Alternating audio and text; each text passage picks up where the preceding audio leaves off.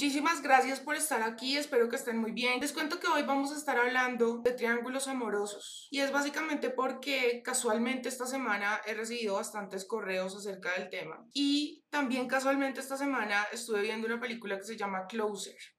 Y con respecto a este tema de los triángulos amorosos hay una constante y es, por ejemplo, cuando se trata de una nena que tenía su novio o su esposo y se entera, por ejemplo, de que esta persona tiene a alguien y que este alguien pues ha logrado calar profundo. Eh, se despierta como una obsesión muy grande por saber quién es esa otra persona. También ocurre, mm, esa nueva persona que llega a la relación, sucede mucho que también se obsesiona con saber cómo es esa otra persona que es la pareja de ese alguien con quien está. Y estas cosas suceden mucho porque pues uno quiere entrar a saber quién es mi competencia, ¿no? Y eso es clave, inclusive en publicidad, pues eso es muy importante, saber quiénes son tus competidores para saber cuál es tu ventaja diferencial. Sin embargo, mm, realmente lo que uno puede hacer es, si uno está ciegas y le conviene más, porque en este caso realmente yo les diría como primer consejo que lo primero es erradicar esa obsesión por saber cómo es esa otra persona porque finalmente no por el hecho de que uno se parezca o no se parezca, porque ella sea superior o inferior o lo que sea, es que ese alguien se metió contigo. A veces uno quisiera hacerse como el pajazo mental de pensar, no, eh, seguramente yo soy superior tanto que me está prefiriendo a mí o que está engañando a esa persona conmigo.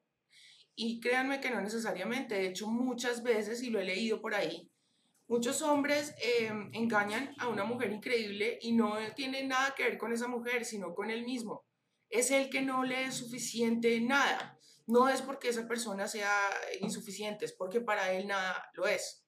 Sí, y hay mujeres a las que también les pasa. Claro que sí. Seguramente los hombres que estén aquí a lo mejor habrán visto que le ha pasado a alguien más o a ellos mismos que salen con mujeres y esa mujer está más pendiente, por ejemplo, en una discoteca de ver quién la está mirando que de compartir con su acompañante. Y esto le pasa mucho más a las mujeres más jóvenes. Eh, sí, es como una morbosidad de saber quién es esa otra persona. Yo lo digo porque lo he vivido, porque en la película también lo vi, en Closer, y también porque, por ejemplo, hace unos años yo me acuerdo que yo sabía de una persona que engañaba a otra. Y resulta que yo pues le conté todo el asunto. Y ella a mí me decía, no, Xiomara, yo quiero saber todo de esa niña. Yo quiero saber absolutamente todo de esa niña. Y por más que yo le decía, no, pero mira, a mí la verdad no me parece que sea como nada del otro mundo, yo no sé qué, no sé qué. Ella me decía, no, a mí esa niña me parece divina, me parece no sé qué, ta, ta, ta. Entonces es tenaz porque es entrar a compararse es entrar a, encontrar las razones de por qué esa persona ha elegido o se metió con ese alguien y realmente los motivos pueden ser tantos que por lo general están muy lejos de la concepción de uno porque uno nunca va a poder conocer Es más, uno ni siquiera se conoce uno. Si les ha pasado que a veces ustedes creen, y esto pasa mucho, que hay algo que les va a costar mucho más trabajo de lo que en realidad les cuesta. Y entonces uno dice como hombre, uno cree que uno se conoce y cree que esto le va a quedar grande, cree que va a ser mucho más difícil y a la hora de la hora no es así. Entonces pensar que uno va a conocer a otra persona cuando no se conoce ni uno mismo, pues es como un poco iluso, ¿no? Es ingenuo pensar que eso puede llegar a ser. Entonces... Y empieza la competencia. Exacto, entonces cuando uno empieza a competir, recordemos una cosa, y es que en el mismo momento que uno empieza con esta mentalidad de competencia, así uno no, se lo, no le transmite estas ideas a la otra persona, es más, sé de muchos casos en los que, por ejemplo, la persona se entera de que ese alguien tiene a otra persona y es consciente, sabe y en su humildad sabe reconocer que en este momento por lo menos no puede alejarse de esa persona. O sea, no se siente en capacidad de acabar con la relación porque a lo mejor es una persona más mental, entonces entra a pensar, bueno, esta persona está cometiendo este error, pero si yo hago una relación costo-beneficio, si yo, por ejemplo, pongo en una balanza lo bueno y lo malo, me daría mucho más peso lo bueno que lo malo. Y a la hora del test, esta persona, por ejemplo, solo ha cometido este error. Hay que ver qué tan profundo es, qué tan grave es el asunto, qué tan importante es ese alguien que está con esa persona. Lo cierto es que hay gente que prefiere guardar silencio y no decir nada para no tener que eh, alimentarle el ego a la otra persona y de pronto perder la dignidad frente a esa persona, de decirle, yo sé que tú me estás engañando, aún así no te puedo dejar, ¿sí? Entonces, para no tener que pasar por eso, guardan silencio. Pero ¿qué pasa? Muchas veces entran en esta competencia sin necesariamente tener que decirlo a viva voz Y en el preciso momento en el que uno se pone a competir o a compararse con otra persona por alguien, así no lo diga, uno pierde valor ante los ojos de esa persona. Porque uno mismo le está otorgando a esa persona un, eh, como en una jerarquía, una posición por encima de la de uno. Y uno no se enamora de una persona que, que no esté por arriba o igual. ¿sí? En igualdad de condiciones, que esa persona lo vea a uno como su igual. Entonces, si yo voy a empezar a compararme y a competir con otra persona por alguien más, yo inmediatamente le estoy dando a esa persona un valor por encima de mí, tanto que soy yo quien tiene que esforzarse para convencer a esa persona de que yo soy, sí soy suficiente y que su decisión debo ser yo. Otra frase que leí por ahí hace unos días eh, decía como, ninguna persona, ningún hombre ni ninguna mujer vale tanto como para que te compares con alguien más por él o ella. Sí, piénsenlo, ¿esto realmente lo vale? No. Ahora, yo les he dicho a ustedes que una persona no, no ve a las situaciones y a las personas y a las cosas como son, sino como es él, como es él o ella. ¿Sí? No, no vemos a las personas como son, sino como somos. Entonces, realmente, si yo, por ejemplo, amo el sushi, Daniel lo odia, ¿Realmente deja el sushi de ser delicioso? No, simplemente a Daniel no le gusta. Para Daniel, por ejemplo, deja de ser horrible porque a mi hermana le guste? No, simplemente es una percepción diferente. Entonces, pensar que el valor de una persona lo tiene alguien más, la opinión y la percepción, y el hecho de que alguien te haya elegido o no te haya elegido es un error garrafal y es algo que realmente puede estar amargándole la vida a la gente heavy. Y yo lo digo porque a veces esto genera unas deudas con el ego que son como impagables. La persona, por ejemplo, recibió un golpe tan, tan grande su autoestima cuando, por ejemplo, una persona eligió a alguien más por encima de lo de ella y se siente que como no lo eligieron, tiene una deuda pendiente con su ego y necesita superar a ese alguien por quien lo cambiaron de alguna manera. Y esto muchas veces es como inconsciente, pero la persona empieza a a compararse en todas las esferas de la vida y de alguna manera lo único que espera es poder ser superior a esa persona en algún aspecto en el que sea Exacto, el que juega por necesidad pierde por obligación. Entonces es muy importante que nos hagamos conscientes de todas estas cosas porque yo sé que en automático caen conductas súper tóxicas como ir y, ponerse de stalker, de, de espía, a ver qué, qué está haciendo esa otra persona, con quién habla. Eh, Hay gente que cruza la barrera y son capaces de seguirlos. Claro, o sea, grados de obsesión puede haber muchos, ¿no? Hay personas que hasta montan la perseguidora. Yo me acuerdo, por ejemplo, una amiga hace unos años. Ella, por ejemplo, les cuento así muy por encima, rápidamente, para no quedarnos aquí, pues no extendernos demasiado. En la historia, el amor propio es la prioridad. Es primordial, claro que sí. Para bolas que ella tenía una relación con un man y entonces el tipo era muy buen novio al principio era un tipo muy detallista, considerado, ella tiene una hijita, entonces él con la hija era supremamente especial. Era un muy buen partido, era un niño que a sus 25, 26 años ya tenía su primer local, su negocio, y no era un negocio de cosas que fueran baratas, era de motos, de esas motos, eh, cuatrimotos, bueno, el tipo era súper emprendedor. Resulta que ella pues en un principio, tal vez porque estaba muy niña, no supo valorar y ver, o sea, no dimensionó la persona que tenía en su vida, ¿sí? Ella no, se imaginó que a lo mejor iba a tener esos sentimientos ahí para siempre. Ella, cuando lo conoció y empezó a andar con él, eh, estaba, digamos que encarretada, no necesariamente enamorada, pero sí encarretada con un tipo con el que ella trabajaba. Y el tipo tenía novia. Entonces digamos que para ella era ideal esa, esa situación en la cual el otro tipo tiene novia, yo también tengo novio, pero al que me gusta comerme es a este. Hoy voy a hablar una, de una manera muy muy cruda porque la idea no es aquí decorar la verdad. ¿no? Ustedes saben que a mí me gusta contarles historias reales para que ustedes vean que si yo les digo las cosas es con conocimiento de causa. Para que aprendan. Oye, consejo de Tego para que llegue a viejo. Resulta que ella... vuelo a nuevo, me siento en la mía, ¿cómo es que es? Y la plata por si no fían. cuando estás sonando ahí, sí, la perrea. Bueno, el asunto es el siguiente. Ella eh, siguió molestando con este otro tipo con el que salía que tenía novia y pues siguió con su novio también. Y en una de esas el tipo, el novio, se dio cuenta de que ella no había dejado esa relación con el otro. Y lloré y de todo, pero esa como que fue la gota que rebosó la copa porque de ahí en adelante el tipo empezó como en una, en un, como esa relación se fue como en detrimento. Gradualmente el tipo se fue como, como alejando y cada vez tenía actitudes como más egoístas y como más rayadas, más pailas con ella. Bueno, entonces resulta que eh, pasó el tiempo Y ella empezó a notar la lejanía del novio y empezó a notar cómo se alejaba y se alejaba. Y poco a poco, ella al ver que el tipo se le estaba alejando, ella empezó a acercarse y acercarse. Por eso yo siempre les digo que inmediatamente uno abandona un rol y se pasa a la otra polaridad, por ley natural, el otro tiene que asumir el rol que quedó vacío. Si ustedes se dan cuenta, toda la naturaleza tiende a llenar vacíos. Cuando llueve, el agua no va a los sitios que ya está lleno, ella va y llena las zanjas que, en donde falta aire. Siempre el universo, la naturaleza tiende a llenar vacíos. Entonces le dicen a uno, si uno quiere realmente hallar algo en la vida, lo primero que tiene que hacer es desocuparse para que haya un espacio para que pueda llegar eso otro. Entonces, si yo, por ejemplo, mi mente la tengo completamente llena de comparación, pues obviamente lo que yo voy a tener en mi vida es falta de ser suficiente, digámoslo así, porque yo me estoy comparando y entro a compararme es porque yo siento que tengo que entrar a buscar mis ventajas frente a esa otra persona, o sea que tengo carencias. Bueno, nos fuimos por otro lado, pero es importante también que lo tengan claro. Entonces resulta que en el momento que ella empieza a alejarse del tipo, que el tipo empieza a alejarse de ella, perdón, ella empieza a interesarse en él, a darse cuenta de lo que está perdiendo, entender la persona que estaba en su vida.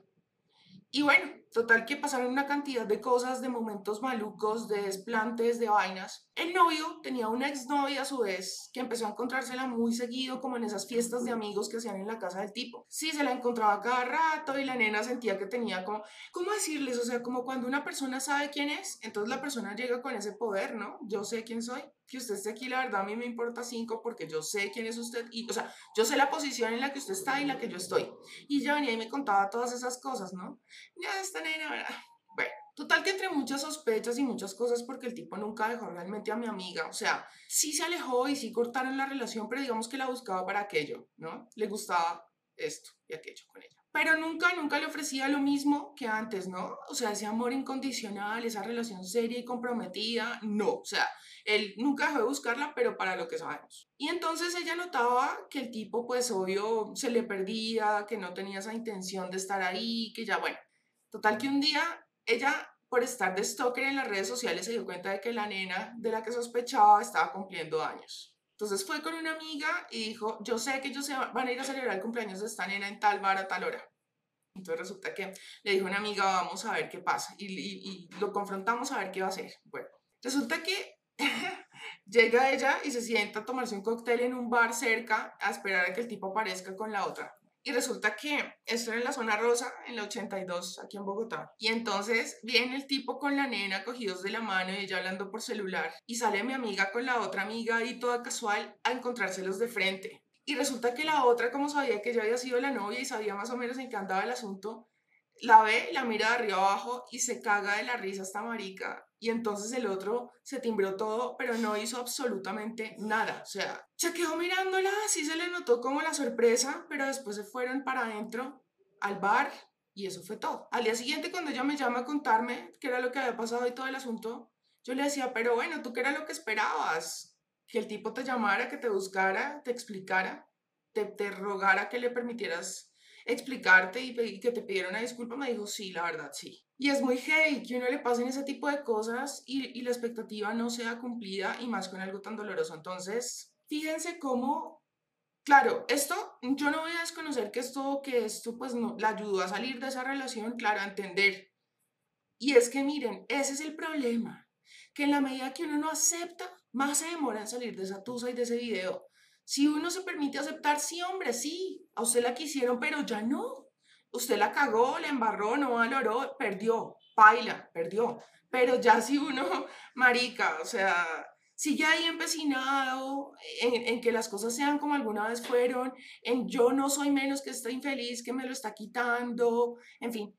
Mientras yo no acepte eso y siga empecinada en que, en que lo que yo quiero que sea es, más sufro, más me demoro en superar. Eh, más duele, es muy heavy. Entonces, digamos, bueno, en este caso ya le sirvió como para darse cuenta en qué estaba el asunto y comprender que pues realmente ya cuando lo ponen en una situación en la que tiene que elegir el tipo ni siquiera lo piensa, sino que una se va con la otra. Pienso que ya quedó súper claro ahora. Por otro lado, también es cierto que el mico saben qué palo trepa. Y se los voy a decir porque es que pasa mucho, pasa en las películas, pasa, en la vida, pasa, en TNT. ¿Será que cuento esto? Es que es demasiado íntimo, es demasiado íntimo. Yo empiezo, a ver. ¿Qué, qué, qué, qué? cuando yo era pequeño, ah, cuando estaba en mis hermosos 16, yo era un ángel estúpido. Entonces, pues uno era inocente y uno creía en las cosas. Pero digamos que yo estaba con una persona narcisista y lo noté ya después de ah, muchísimos años que uno ni pensaría que existirían de verdad. Así es que, uno no cree que existan ese tipo de personas. Pero esas personas se delatan porque es como creerlo a uno. Entonces de ahí mismo salía como la sospecha, entonces uno ya era como que jugaba. uno vivía en la juega y cuando uno vive en la juega uno se puede dar cuenta de muchas cosas. Entonces yo un día, digamos que con esta expareja yo tenía relación con, con su prima y de por sí me llevaba muy bien con la prima y con la familia de ella. Entonces ese día la otra persona salió y yo sabía que estaba engañándome. Entonces, yo hice un análisis así todo tipo CSI con los cálculos y la mierda. Entonces, yo hubo un punto en que estábamos haciendo el carro con la prima. Le dije, póngale cuidado que esta nena va a pasar por esta calle en cinco minutos. Y la otra, ay, qué pura mierda, que no sé qué. Usted está, me decía, usted está muy obsesionado, que no sé qué. Yo le dije, pues en cinco minutos sabemos. Pasaron los cinco minutos y pasó la nena. Tenaz. Y yo llego y le digo, ¿cuánto le he puesto que si volteo por esta calle está el man? Y ella que no camine. Y ya la nena ya me creía todo cuando volteamos y estaba el man. Y pues paila, uno se da cuenta de los visajes, es como por cuando una persona está como con otra persona, se le nota, por así decirlo. Sí, esas son cosas que, ah, digamos, es como la típica frase, no tengo pruebas pero tampoco dudas. En el fondo uno sabe perfectamente con que, que sí está con alguien y sabe quién es. A no ser pues que uno no conozca para nada a la persona, ¿no? Que ni idea, que sabe el trabajo y pues ni idea.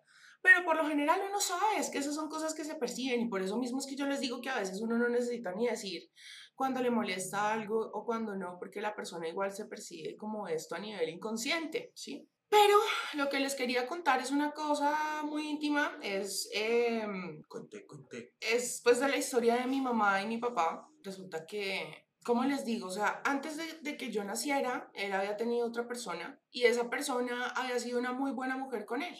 Mi papá era un hombre muy recorrido, era lo que llamamos aquí una Biblia. El tipo se las sabía todas. Era un man bastante dominante, eh, digamos conflictivo. Era una persona que era bastante sobreprotectora, controladora. Total que mm, él, pues, eh, mientras estuvo con mi mamá, pues, mm, digamos que a final de la relación que ya había muchos problemas entre ellos. Yo ya estaba presente en esa relación. Él volvió con su exmujer y con esa mujer él tenía un hijo dos años mayor que yo. Pero resulta que mi mamá no sabía. Eh, mi papá era muy, muy perseguidor con ella, así ella le dijera que no quería tener nada con él. Ya al final, pues él le montaba la perseguidora, eh, la, la, la espiaba, bueno, en fin. Total que resulta que en una de esas la señora, la que estaba con, con, con, con, mi papá, llama a mi abuelo una noche y le dice que, mejor dicho, que por culpa de mi mamá, los hijos de ella están aguantando hambre, siendo que ella no tenía sino un hijo con él. Y la de la plata era ella, realmente la de la plata era ella porque mi papá en ese momento no estaba trabajando ni nada. Y eso de decir que le estaba quitando el pan de la boca era una gran mentira porque la que estaba sosteniendo el hogar era ella. O sea, eso no a pasar porque la de la plata era ella. Total que bueno, Llegó y llamó a, a, a, mi abuelo y le dijo una cantidad de cosas que ella estaba sufriendo, que mi mamá le estaba quitando la, el pan de la boca a los hijos de ella, que bueno, una cantidad de cosas. Yo no la estoy juzgando, por favor, no me malentiendan. Estas son cosas que hacen las personas porque eh, no saben manejar sus emociones. Todos hemos caído en eso. Entonces, no, no quiero, por favor, que se vaya a malinterpretar como que yo estoy juzgando o poniéndome de parte de alguien por mi grado de consanguinidad. No. Total que ella le dijo todas esas cosas y entonces mi abuelo esperó a mi mamá que llegara de la universidad esa noche. Entonces ella llegaba tarde porque ella trabajaba en el día y estudiaba en la noche. Entonces llegó y no, que es que su, me llamaron y me dijeron esto y aquello y aquello. Usted porque está con un tipo así, con un tipo que tiene mujer, usted no desmerece, yo no sé usted qué le pasa, yo no sé qué, bueno, en fin. Total que ella le dijo, pero es que papá, mm, yo no soy la que está con él, es el, el que está conmigo, yo no, no, yo no, no tengo nada, absolutamente nada con él. Él es el que no me deja en paz. Yo he, he, he, intentado de todas las maneras abrirme y él más no me deja, no sé qué. Entonces mi abuelito dijo, pongamos una caución. Bueno, total que bueno, por esos días eso pasó. Algo así. De pronto me estoy equivocando en tiempos, pero bueno. Ahora sí vamos con la parte coyuntural de lo, del punto al que quería llegar. Y es, un día esta señora llama a mi mamá Y le dice, sí, ve que es mentira, que usted dijo que usted, que usted le prometió a su papá también que usted iba a dejar a Pepito y resulta que nunca lo hizo. Usted nunca lo hizo y, y, bueno, usted sabe que yo tengo una relación con él. Entonces mi mamá le dice a la señora, mire, yo con él no tengo nada, pero hagamos una cosa, vamos a definir esta situación definitivamente. Valga la redundancia, definir definitivamente.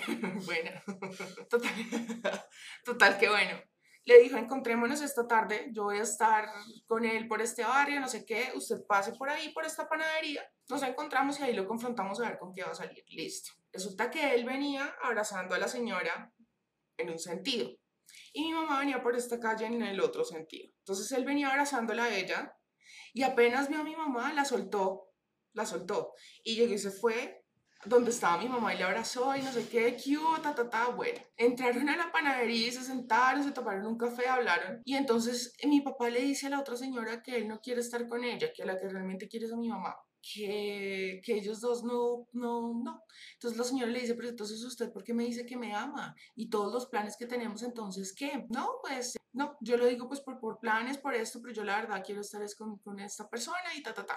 Bueno, Total que mi mamá sinceramente lo que ella esperaba era que el tipo tomara partido para el otro lado porque con ella estaba realmente ahí. Con mi mamá en ese momento ya no tenía una relación, el vivía detrás montándole la perseguidora. Realmente la relación la tenía con la otra persona. Y ella esperaba que ese día ya pudiera zafarse como de, ese, de esa pesadilla que tenía encima, la verdad es esa. Y resulta que no. Entonces ella en aquel entonces estaba muy joven y ella me decía, yo me sentía como un borreguito que llevaban al matadero porque él después de esa situación tan maluca me acompañó hasta la casa, yo no sé qué, y yo me sentía como que tenía que quedarme en eso porque ya el tipo había tomado pues la decisión por mí, había dejado a un lado una persona por mí, yo sentía que yo no podía ser tan tráfuga de no seguir ahí con esa relación siendo que lo puse a elegir y me eligió a mí, a pesar de que eso no era lo que yo realmente quería en ese momento. Total que bueno, pues ella dijo, sí, pues yo sigo con el tipo, no sé qué, tremenda demostración pero era más un sentimiento de deuda y de culpabilidad. Total que uno creería que ahí ya estaba definida la situación, pues no, resulta que la señora destrozada se había ido a la casa de los papás de él y los hermanos a buscar consuelo y a buscar apoyo en todos ellos. Y resulta que llega él después de haber dejado a mi mamá en la casa, llega ya a la casa de la mamá y de los hermanos. Y entonces la coge, camine mi hija, ¿para qué se pone a torear a la otra? Vámonos para la casa. Y se fueron para la casa tranquilos. Si el man hizo eso fue básicamente porque sabía que donde le saliera para el otro lado, o sea, es decir, si él en esa confrontación hubiera tomado partido para el lado de la otra señora, mi mamá sí lo manda a volar porque era eso precisamente lo que ella estaba esperando, un motivo para zafarlo, mientras que si se lo hacía a la otra sabía exactamente que ella lo iba a perdonar porque el Nico sabe en qué palo trepa. Y porque a pesar de que de pronto esas situaciones no las hayamos vivido, uno sabe más o menos eh, tanteando el terreno de la otra persona hasta dónde se va a aguantar. Por eso es que es muy importante marcar límites, porque de esa manera la persona sabe hasta dónde, si no se deja huevonear o no, digámoslo así en términos coloquiales, ¿sí? ¿Se va a dejar mariquear? Entonces le están midiendo, midiendo todo el tiempo uno el aceite. Y si se deja mariquear, pues hasta ahí fue, ¿no? Lo cogen a uno de huevón. Y eso que tú decías de que los narcisistas siempre a cogerlo uno de marica, total, completamente cierto es darle la cara de idiota a todo el mundo, es a parasitar, es saber cómo lo puedo usar, cómo lo puedo explotar. No, es lo que decían en el chat, son muy bipolares. Un día están bien, al otro día no, y uno no sabe ni por qué, y uno tiene que adaptarse a eso. Y es como que, ah, yo soy como un cerro de mierda. Y no es ni siquiera porque realmente estén bien o estén mal. Eso lo utilizan, es como para tenerlo a uno. ¿Qué puedo hacer para tenerte contento? Ay, ay. Entonces, eso les quería contar. A mí me cogen de marica siempre. Pero recuerden que es uno el que, se, el que también permite esas cosas, ¿no? Aunque, miren, no es bueno uno tampoco darse golpes de pecho porque nadie nace aprendido. Uno tiene que pasar por ciertos putas para saber quiénes son, ¿no? Pues Sí, es como cuando uno le dicen, ¿cómo es posible que usted sepa qué es la felicidad si no sabe qué es la tristeza? Realmente usted ha tenido como un estado mental y emocional parejo, pero hasta que no experimente una polaridad no va a entender la otra. Entonces es muy importante conocer gente linda y gente mala también, gente que de pronto no es que sea mala, está en un nivel de conciencia inferior, ¿no? Están más dormiditos. Entonces, muy importante en esto de los triángulos amorosos, yo diría que lo principal para empezar a salir de ahí es, uno, no pensar que el valor de uno está dictado o regido por lo que una persona pueda pensar de mí y que me elija por encima de alguien más. Eso no tiene nada que ver conmigo, tiene que ver con él o ella, ¿sí? Lo segundo, no empezar a compararme con esa otra persona ni empezar a husmear a ver quién es o qué puntos fuertes tiene por encima de mí o qué puntos fuertes tengo yo por encima de esa otra persona. Nada, ¿sí? Ponerme de stalker a ver en qué anda el otro. Nada. Lo mejor que uno puede hacer cuando sabe que está dentro de un círculo, dentro de un triángulo amoroso, perdón, es tomar distancia. Y yo sé que esto puede ser muy difícil, que se dice muy fácil, pero hacerlo es otro cantar. Pero créanme cuando les digo que esto les va, les va a ahorrar una cantidad de dolores de cabeza, de lágrimas, de noches tristes, de insomnios, de ansiedades.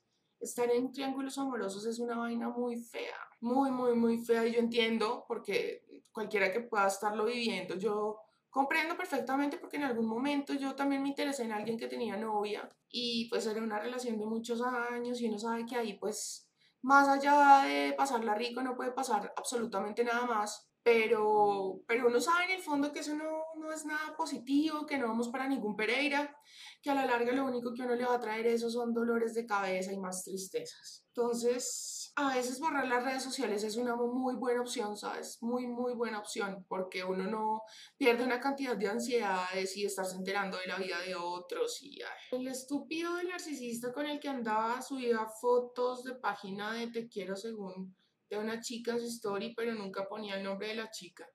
Si tiene una relación a distancia con una chica y yo soy su rebote, se consideraría como un tiempo amoroso, como un triángulo amoroso. Pues un poco sí, ¿no? Porque cuando uno está como el rebote de otra persona, uno sabe que hay sentimientos por, por el, el, personaje del pasado. Entonces es muy complicado a veces no entrar a preguntarse, ¿será que esa persona en este momento estará pensando en el otro? ¿Será que a veces lo extraña?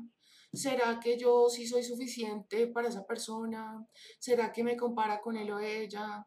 Entonces, esas, las relaciones de rebote tampoco son lo mejor, ¿no? Yo, digamos, en esos, en esos lapsos en los que la gente de pronto está vulnerable y está entusada, está en el desamor, en el despecho. Si es bueno, de pronto, si a uno le interesa a la persona, entrar a acompañarlos en su dolor y estar ahí y escuchar, escuchar mucho. Pero no ser gusano. Pero no ser gusano, es decir, no querer metérsele por los ojos porque eso puede tener el efecto contrario. Lo mejor es estar ahí, acompañar, convertirse en un confidente, en un bálsamo, en un refugio. Y eso sí hace que la persona gane una cantidad de puntos, pero sin querer metérsele por los ojos, respetándole como todo ese tiempo de, de proceso del asunto y, esa es como la, la mejor manera. Uno debería como volverse exigente como con las personas que se rodean, ¿no? No, pues claro, y sobre todo por lo que hablábamos hace unos, unas emisiones, y es que uno termina convirtiéndose en esas personas de las que uno se rodea. Eh, atómicamente, eh, vibracionalmente, de todas las maneras. Hace muchos años tuve una novia que amaba demasiado. El punto es que ella me puso los cachos con otra nena y por X cosas de la vida, ella y yo nos conocimos. Resulta que nos entendimos súper Bien, y nos volvimos Y nos volvimos súper amigas. Ambas dejamos a mi ex y por cosas de la vida, años después terminamos juntas. O sea, todo gracias a mi ex infiel. Mira tú. Mm. Parece una novela. Dos mujeres es un camino. Las cinco personas con las que más hablas, sí. El dinero feliz de Ken Honda. Sí, hay que leerlo. La energía nunca miente y la vibración menos total. He trabajado mucho en mí, pero a veces mi ex, que por sí solo trató el trato más cordial porque es el papá de mi hija, se empeña en presumirme su maravillosa vida y, y, la fregada y pues no reacciono, pero a veces sí logra tumbarme. ¿Cómo hago para mantener mi vibración en alto en estos casos? Pues entendiendo que si una persona te quiere restregar, miren, yo había pensado en estos días precisamente en hacer un video sobre esto y lo pensaba titular algo así como lo que realmente te quiere decir una persona cuando te quiere demostrar a toda costa su felicidad o lo feliz que es con alguien más o su nueva relación. Y ahora que nombran a los narcisistas, es muy propio de los narcisistas que, por ejemplo, salgan con perlas tales como llegan a tu casa después de que ya terminaron, como la situación que tú estás planteando, ¿no? El papá de tu hijita. Y entonces te dicen, por ejemplo, supongamos que tú siempre quisiste casarte, por decir algo. Entonces llegan y te salen con perlas como, ay, no, es que imagínate que con, con Pepita sí me voy a casar, pero esta madurez en mi vida no hubiera podido ser posible si no hubiera sido por ti. Realmente tú me llevaste a entender la importancia de llevar una relación a otro nivel. Y por eso es que ahora me voy a casar con Pepita y venir a darte las gracias. Y uno, no, pues sí, pues qué detalle, ¿no? Yo rogándole todo el tiempo una relación así, un matrimonio, y usted viene y me cuenta lo feliz que es ahora y, y, el hecho de que gracias a mí va a llevar una relación a otro nivel, pero con alguien más. Ese tipo de cosas son muy propias de los narcisistas, ¿no? Entonces es bueno saber identificar el asunto porque, claro, ellos llegan así con la mejor de las actitudes súper humildes, ¿no?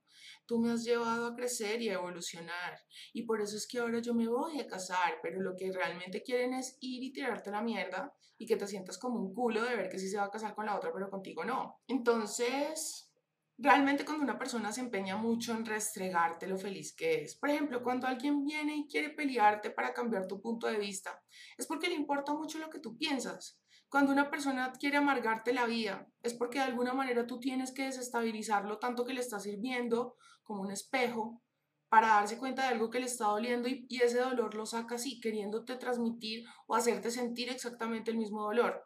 Yo les comentaba también en videos y también en transmisiones anteriores que cuanto más dolida esté una persona, más hiriente va a ser contigo. Cuanto más le haya dolido eso que tú le dijiste o que le hiciste, más cosas horribles te va a decir. Entonces, cuando una mujer te putee, te diga esta misa, te odio, no sé qué, es porque más le, le está doliendo, ¿no?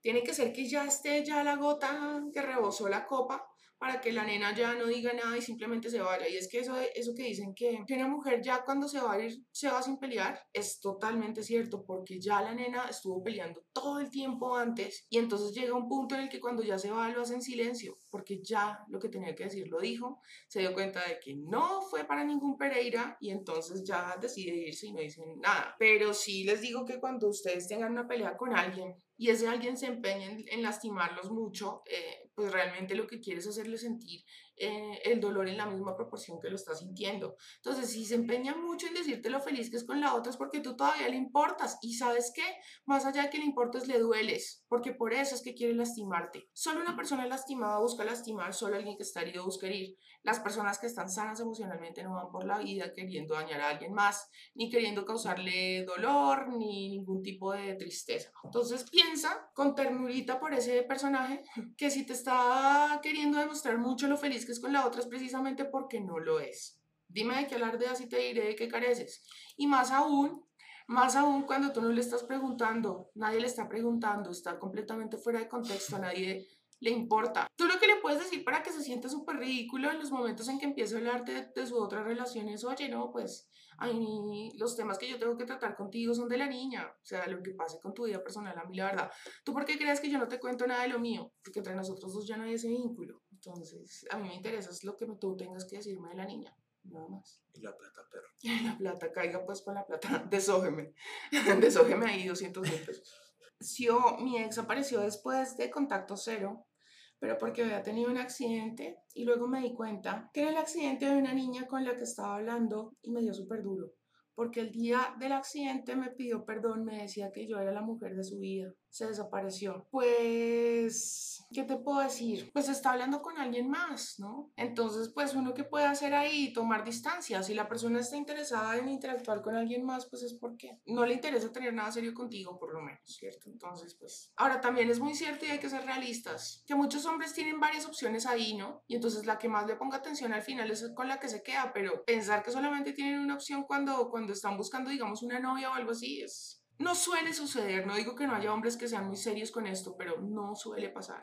Mi ex narcisista me buscó para tener intimidad hace unas semanas atrás. Se dio de víctima, que ha estado con nadie más en la intimidad, pero adivinen, se le quedó su correo abierto en mi celu y le pude ver fotos con mujeres en la cama. Doy gracias por poder ver la verdad y yo, sé, y yo se lo dije y lo desmintió y me bloqueó.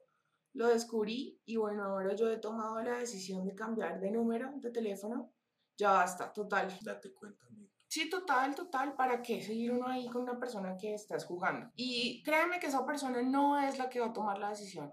Los seres humanos somos muy cómodos y mientras no nos exijan, ahí seguimos. O sea, mientras, hasta que nos aguanten, hasta que se nos...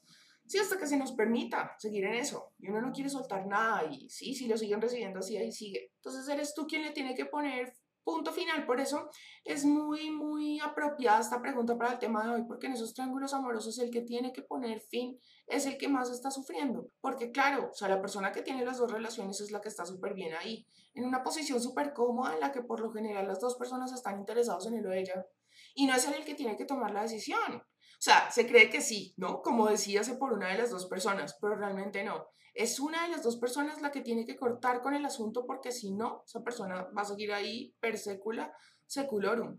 O tiene que ser que una de las dos, o sea, la, la persona engañada, traicionada, se dé cuenta y entonces esta persona decida por salvar su relación anterior terminar con la otra o dejar su relación anterior para continuar con la nueva. Pero si se dan cuenta, tiene que establecer la toma de esa decisión la, alguna de las otras dos partes. No habrá una forma para dejar de sentirnos mal por cosas que otras personas, que otras personas hacen. En nuestra contra me refiero a un ritual que no falle. A veces, aunque entendamos que esa persona no está dando demasiada importancia, no nos saca de ese estado de ánimo. A veces, aunque entendamos que esa persona nos está dando demasiada importancia, no nos saca. Pero mira que eso pasa cuando uno no, uno toma dependencia de sustancias, de personas, de cosas, cuando tiene vacíos. ¿Se acuerdan de ese experimento que yo les, les contaba de las ratas que pusieron en una jaula donde tenían una cantidad de estímulos y una en la que no? Y que cuando su vida era hostil tendían a enviciarse mucho más con el agua, con el estupefaciente y las que tenían una vida más amena no, no les pasaba eso es básicamente porque uno cuando su ambiente es hostil trata de evadir ese ambiente, esa realidad. Si tú no tienes una vida construida lo suficientemente armónica como para que cuando esa persona no esté, tú te sientas igualmente bien, ahí te va a empezar a doler que esa persona deje o haga o deje de hacer cosas por ti. Eso se los digo porque lo viví mucho, mucho, mucho cuando estaba en mi adolescencia. Y yo misma, yo me acuerdo que a mis 16 años, 17 años, yo misma llegué a la conclusión, yo creo que mi apego por Pepito, Juanito, Sutanito, es básicamente porque no tengo nada mejor que hacer. Y les digo que cuando me llegó el computador, me acuerdo, y empecé a jugar los Sims, esa situación con esa persona pasó como a un quinto plano. O sea, y es básicamente a veces puro ocio, el no tener nada mejor que hacer, el, el, estar muy obsesionado con la carencia en lugar de poner los ojos en la abundancia. Es decir, a veces yo tengo una cantidad de cosas buenas que me están pasando en la vida.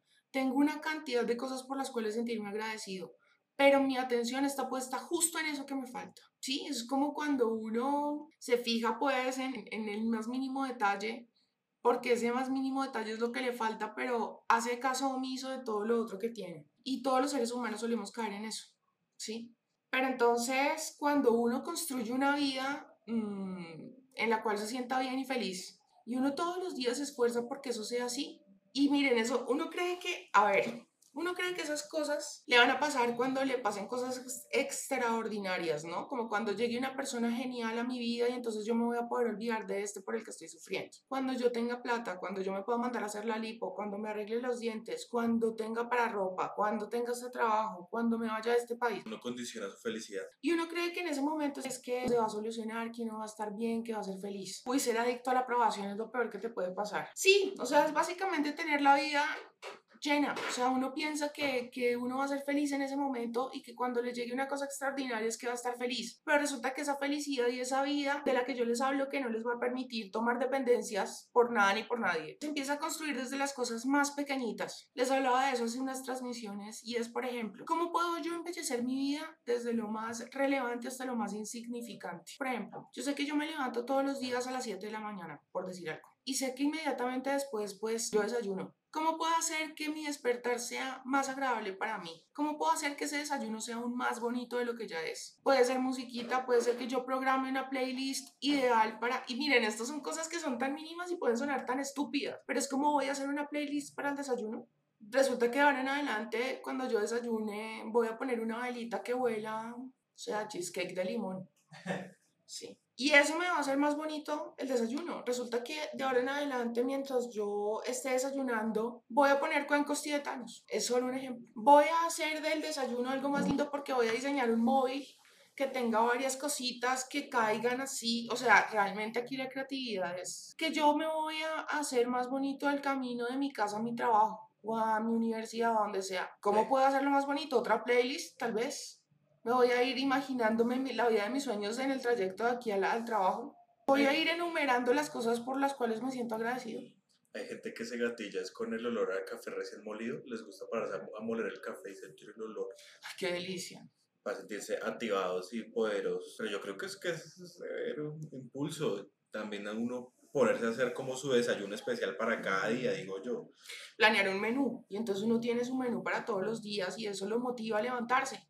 Por ejemplo, una motivación para ir a hacer ejercicio. Entonces le decía yo a Daniel hace un tiempo, ¿no? Chévere poder irnos al Simón Bolívar, que es tremendo parque lleno de vegetación y de una energía súper elevada. Y entonces ir uno allá, por ejemplo, y hace el deporte que vaya a hacer allá, y lo hace respirando todo ese aire tan puro. Y por otro lado, digamos, después uno se puede inventar un picnic con un desayuno súper saludable y eso es una cosa que le motiva a uno la vida para hacer las cosas que le cuesta trabajo hacer, como el ejercicio, por ejemplo. Entonces uno se ameniza el asunto, se inventa un desayunito chévere, saludable con el picnic y está haciéndose la vida una cosa bonita, ¿sí? Le sirve de paso para tomar fotos y subirlas a Instagram, bacano, es, es algo que lo saca uno de la rutina, está conectado, aprovecha y pone la planta de los pies en el pastico para hacer ahí conexión y desintoxicación, en fin, o sea, hace una muñona. Y no es ni caro, uno no tiene que tener cosas así súper gomelas o súper lujosas, sino que uno con llevarse un platico de fruta o cosas así, agüita. Agüita, una agüita bonita decorada, uno coge una agüita de estas y le pone una rodaja de limón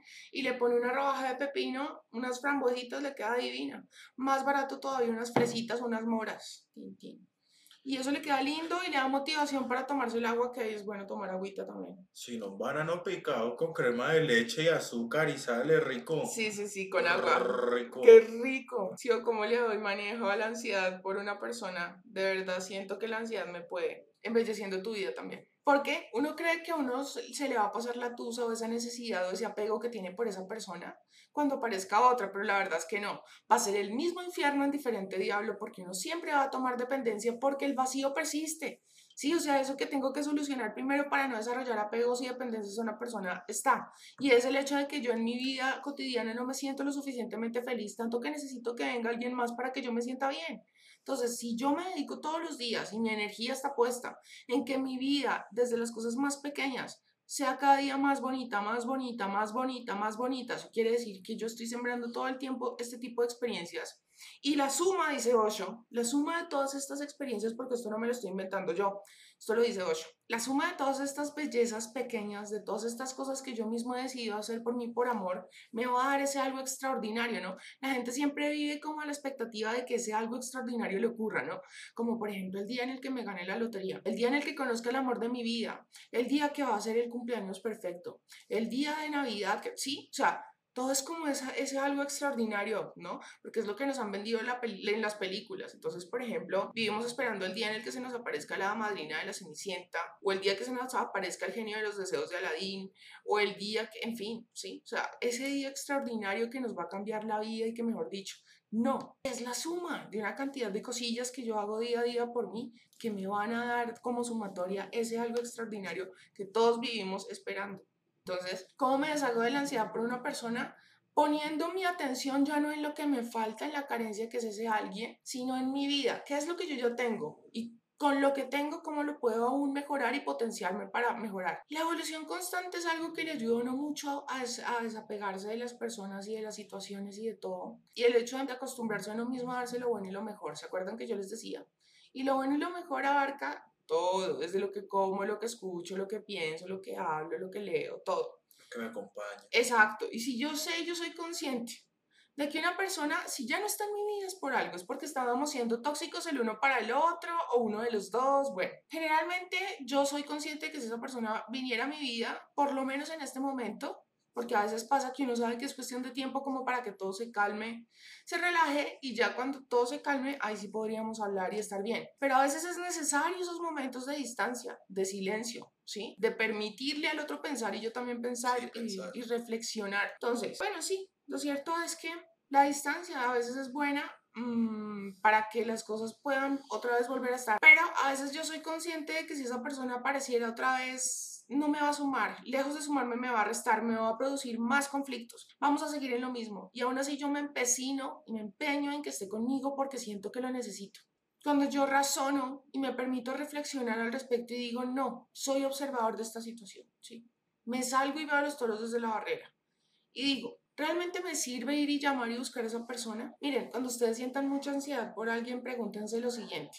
Si yo llamara a esa persona en este momento le escribiera, ¿cuál sería la reacción de esa persona? Y como no están, yo me atrevería a decir que lo más posible es que esa persona sea, sea hostil, sea cortante, no se esfuerce ni cinco por continuar con la conversación y si hablan, la persona de pronto te va a salir con cosas que te van a lastimar, como por ejemplo, mañana me voy de viaje con mis amigos y unas amigas, Eh, hoy estoy hablando con Pepito, Sutanita y salimos, cosas que a ti no te van a gustar, ¿sí? O sea, ¿por qué? Porque está como esta, esta atmósfera tensionante. Entonces, antes de, de, de ceder al impulso, permítanse ser conscientes, porque dice Osho, cuando uno está en conciencia y no está dormido más, cometer este tipo de inconsciencias, de estos impulsos, es imposible. Si yo me doy este tiempo de antes de pasar a la acción, reflexionar y decir, bueno, listo, no me aguanto más, quiero hablar con él o ella, quiero saber qué, bueno, pregúntense si yo lo llamo qué, qué, qué, qué creo yo con cuál me va a salir. Si fuera una cosa diferente, esa persona sería la que estaría llamando.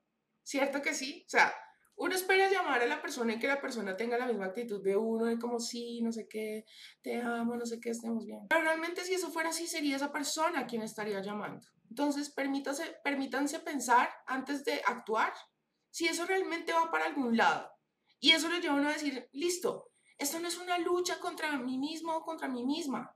Es simplemente el entender que es que no es ni por soberbia, ni por orgullo, ni por estrategia, ni por nada. Es porque no me conviene. Si yo soy una persona inteligente, no voy a ponerme a buscar una persona para que me dé más de lo mismo. Si yo ya sé cuál es el resultado, para que vuelva a caer en lo mismo.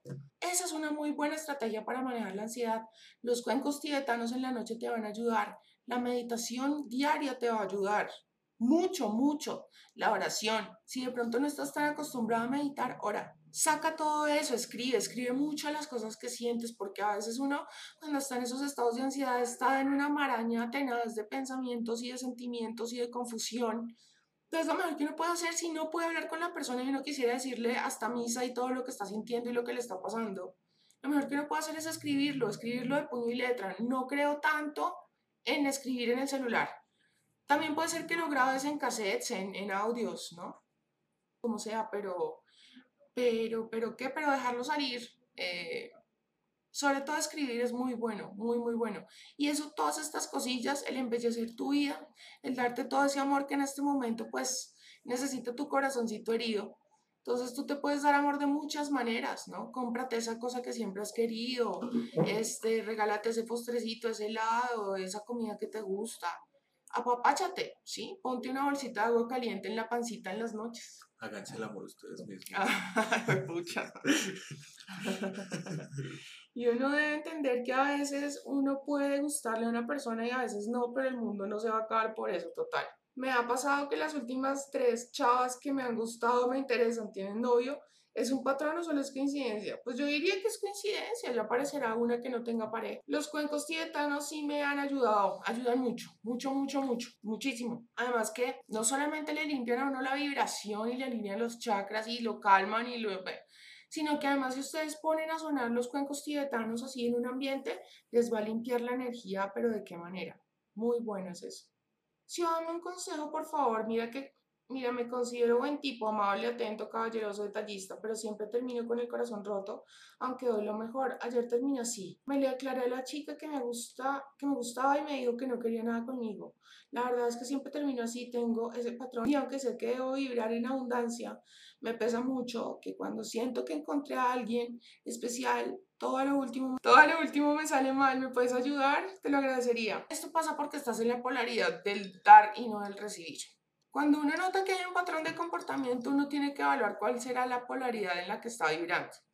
Entonces, si yo estoy polarizado en dar y dar y dar amor, y no me estoy fijando si también lo estoy recibiendo, es porque estoy polarizado. Entonces, ¿cómo me salgo de esa polaridad? Empiezo a permitirme recibir. Entonces, por ejemplo, si tú tienes como costumbre, no, yo nunca me doy un gusto. Es solamente por ponerte un ejemplo, no estoy diciendo que sea tu caso pero es como por darte una idea. Yo, por ejemplo, nunca me doy un gusto, empiezo a darte gustos, ¿sí? Mm, que yo siempre me restringo del azúcar porque resulta que en mi casa muchas personas o hay antecedentes de diabetes, entonces yo nunca me permito comer dulce porque a pesar de que me encanta, pues no quiero tener eso.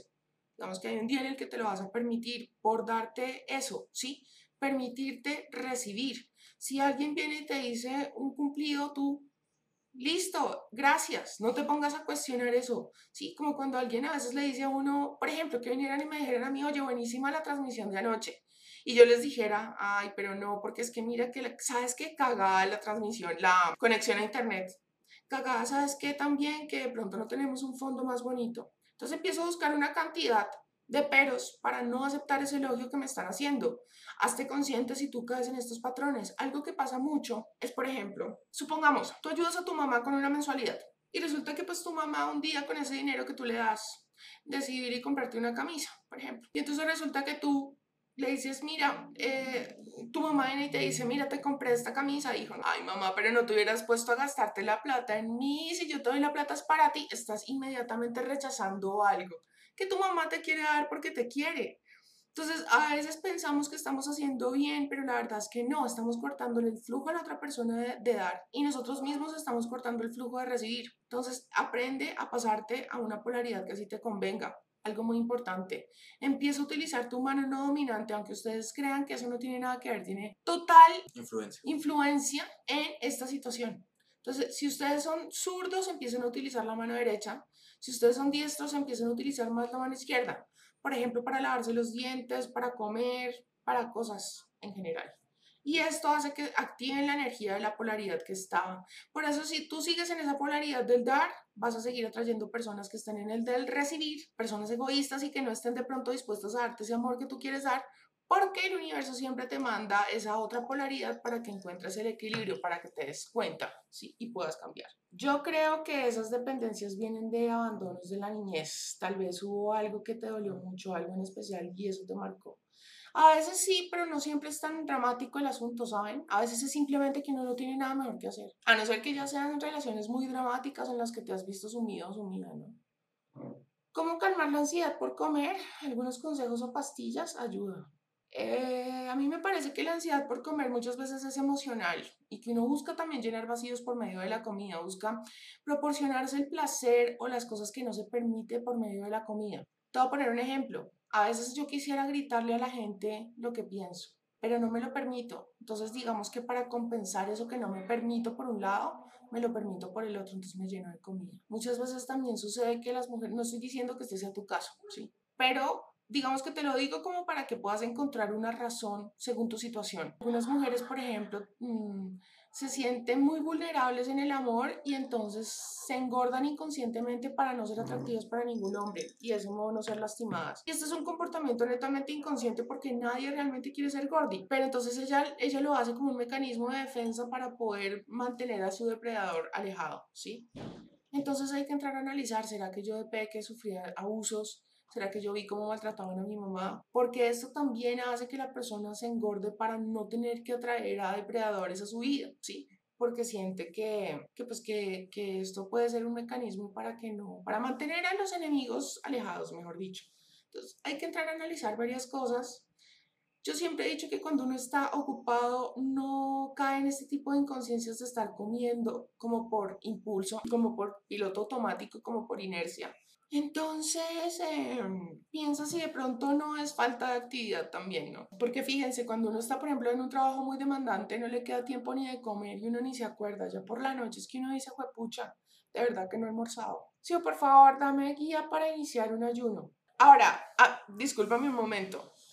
¿Saben quién es un hit para todas estas cosas de, del tema de la comida y todo eso?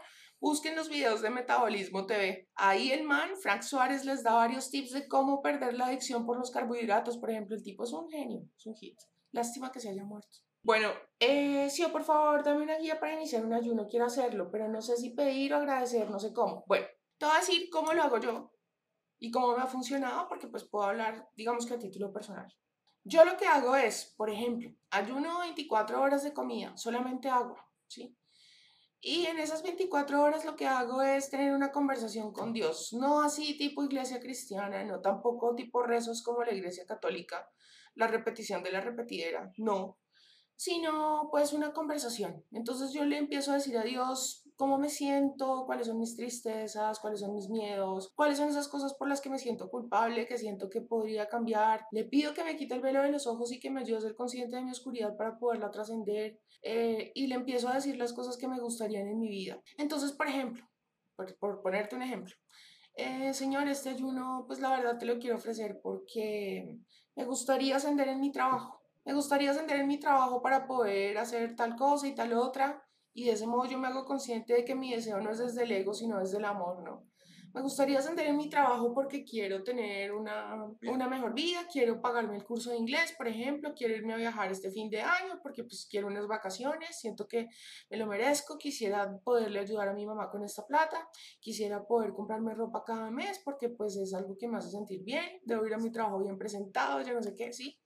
Diferente que uno diga, quiero que me, que me mejorar en mi trabajo para callarle la boca a Pepito, que siempre ha estado compitiendo conmigo. Pero Pepito. Con Pepita, que me tiene la envidia de la vida.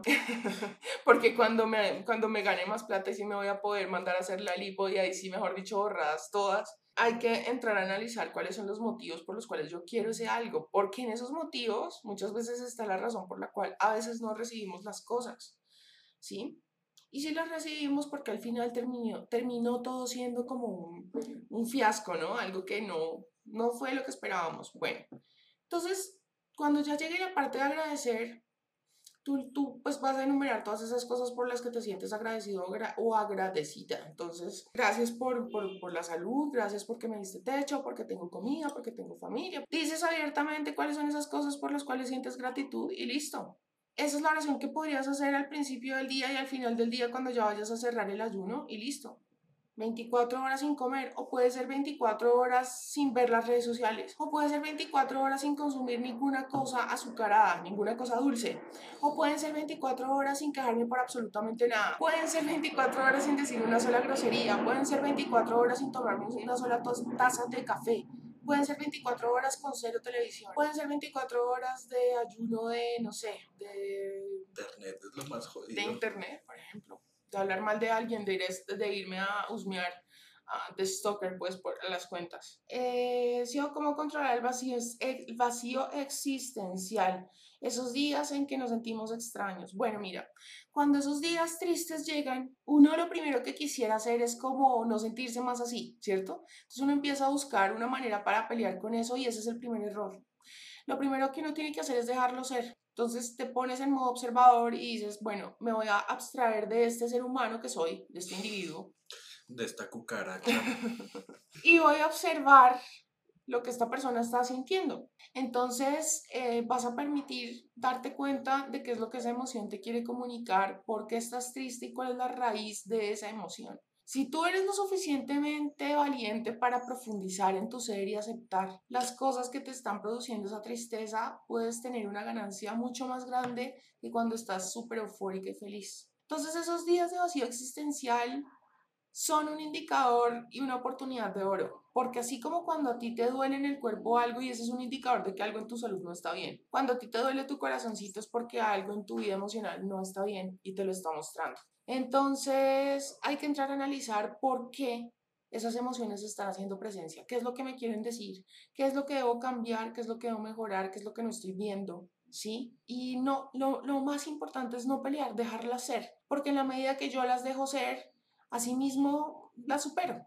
¿Sí? Es como el ejemplo que yo les ponía la otra vez de que cuando yo quiero eh, sumergirme en el agua, el agua me empuja hacia arriba. Y cuando quiero flotar, el agua me hunde. Entonces, es igual, si yo quiero evadir estas emociones negativas, es como cuando quiero flotar y el agua me hunde, o como cuando quiero sumergirme y el agua me saca a flote. Simplemente me dejo ser. Si el agua me quiere hundir, pues me hundo. Y si, me quiere, y si, y si quiere que flote, pues me quedo quieto y que sea lo que el agua quiera digámoslo así. Los principios herméticos son ley, efectivamente, o sea, eso no tiene pierde. Tengo un amigo súper perro, tiene una facilidad asombrosa con las chicas, pero el man es todo bien. Una vez le presenté a una nena con las que salía y lo noté en su modo automático. Me alejé por miedo a que si le presente a alguien que realmente me interesa se le metiera en la cabeza. ¿Crees que está bien el juzgar tan fuerte a un amigo con quien me la pasaba? ¿Continúo distanciado o me hago el loco y seguimos de parche? Pues Eso no es un amigo. A mí me parece que realmente cuando las personas se comportan así, no es solamente en, esa, en, esa, en ese aspecto. Cuando una persona no se le da nada pasar por encima de los sentimientos de alguien más, no se te haga raro que más adelante pase por encima de ti. ¿Sí? En estos días un amigo me contaba, por ejemplo, que una persona con la que hablaba hace más o menos un año simplemente por, a ver, el otro tipo tenía un billete de 50 mil pesos falso, ¿sí?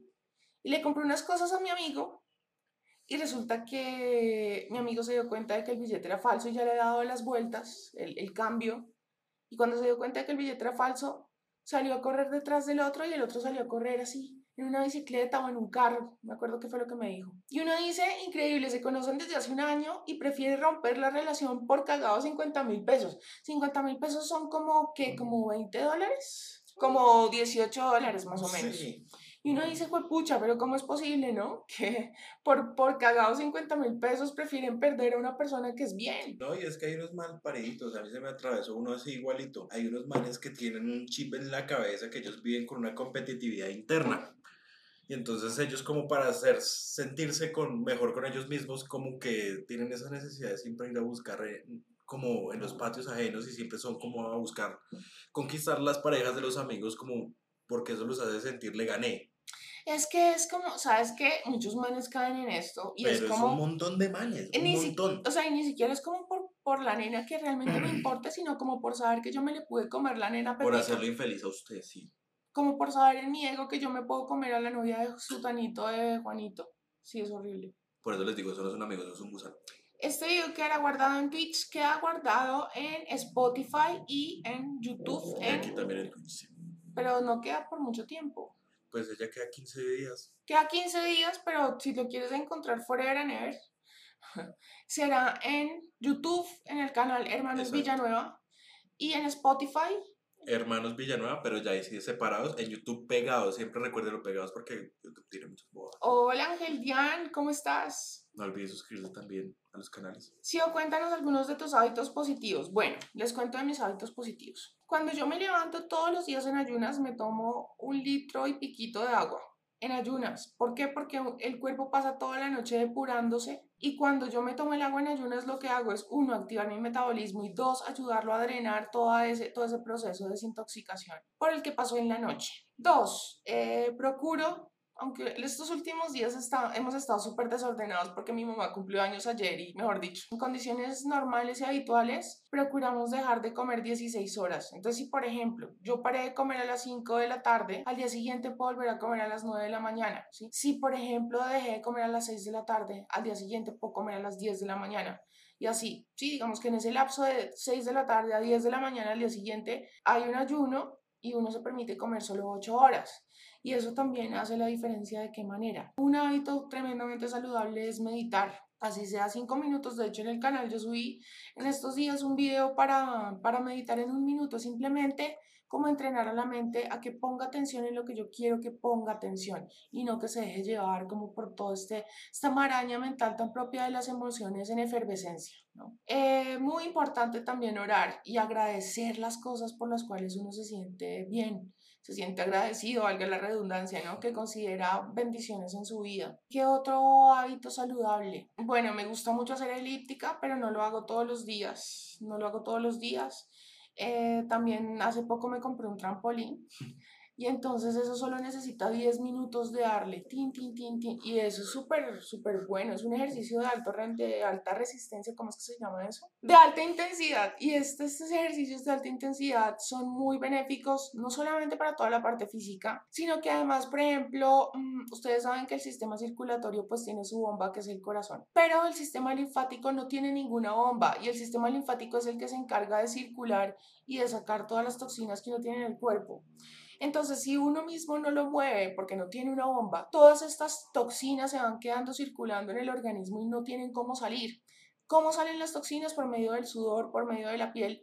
Por eso cuando uno, muchas veces cuando uno está muy intoxicado, empieza a brotarse, empieza a tener sarpullidos, empieza a tener alergias y todo tipo de cosas, porque cuando el organismo no tiene más vías para poder eliminar, toma el órgano más grande de todos, que es la piel. Entonces, esto se puede manifestar por medio de una cantidad de cosas. Entonces el trampolín es un ejercicio que le permite a uno darle durísimo a ese sistema linfático para poder eliminar toxinas porque la gravedad es lo que hace que uno pueda eliminar el asunto según lo que he entendido, lo que me explicaron. Entonces, buenísimo. Sí, entonces digamos que el trampolín 10 minuticos es otro de mis hábitos saludables. Mm, aunque como les digo, la última semana hemos estado súper desordenados porque hemos estado con una cosa y con la otra el cumpleaños de mi mamá. Claro, los ejercicios sirven mucho para el estado de ánimo y aparte de eso, eh, para el cerebro, el- el- esos ejercicios de alta intensidad son pero mundiales, son buenísimos. Bueno, pues eso quería contarles el día de hoy. Espero que lo hayan encontrado útil, que les parezcan bonitas las, las cosas que les conté hoy, las noticias que les tenía. Y bueno, muchísimas gracias por la fidelidad, por estar aquí. Muchas gracias de verdad. Saben que los amamos, que les agradecemos infinitamente por la atención, por esa constancia. Gracias a ustedes por estar aquí siempre con nosotros. Grecia, total. Les deseamos una muy bonita noche, un bonito fin de semana lleno de una cantidad de sorpresas lindas, De diversión. de diversión. Un besito y nos estamos viendo por YouTube, que este fin de semana les subo videos. Chao. Nos vemos el lunes, el lunes. Se cuidan esas tapas a las 7 el lunes. Chao.